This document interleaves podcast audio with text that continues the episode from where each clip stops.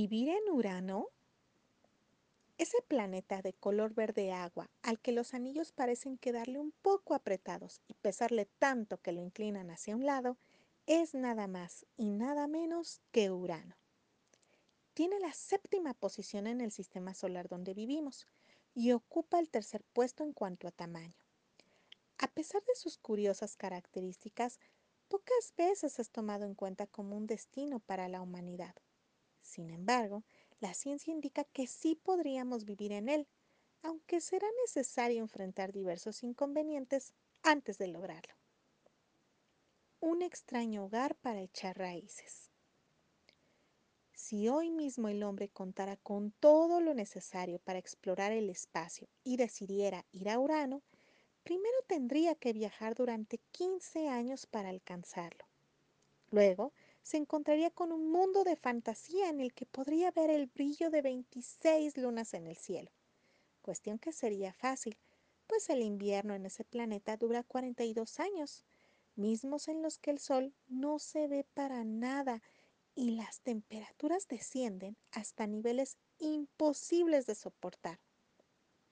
Aunado a lo anterior, y por si no era suficiente, los nuevos pobladores estarían obligados a usar mascarillas perfumadas todo el tiempo, puesto que un grupo de científicos descubrió la presencia de sulfuro de hidrógeno, el cual le da al sitio un aroma similar al de huevo podrido. Obstáculos y soluciones. Para fundar una base humana en Urano o lograr habitarlo, se deberán desarrollar naves espaciales que soporten el viaje y utilicen energía nuclear, ya que el Sol se ubica a una distancia muy lejana y sería inútil instalar celdas solares. Por otro lado, la densidad del planeta, aunque es alta, permitiría la supervivencia de una colonia humana aislada en globos de hidrógeno.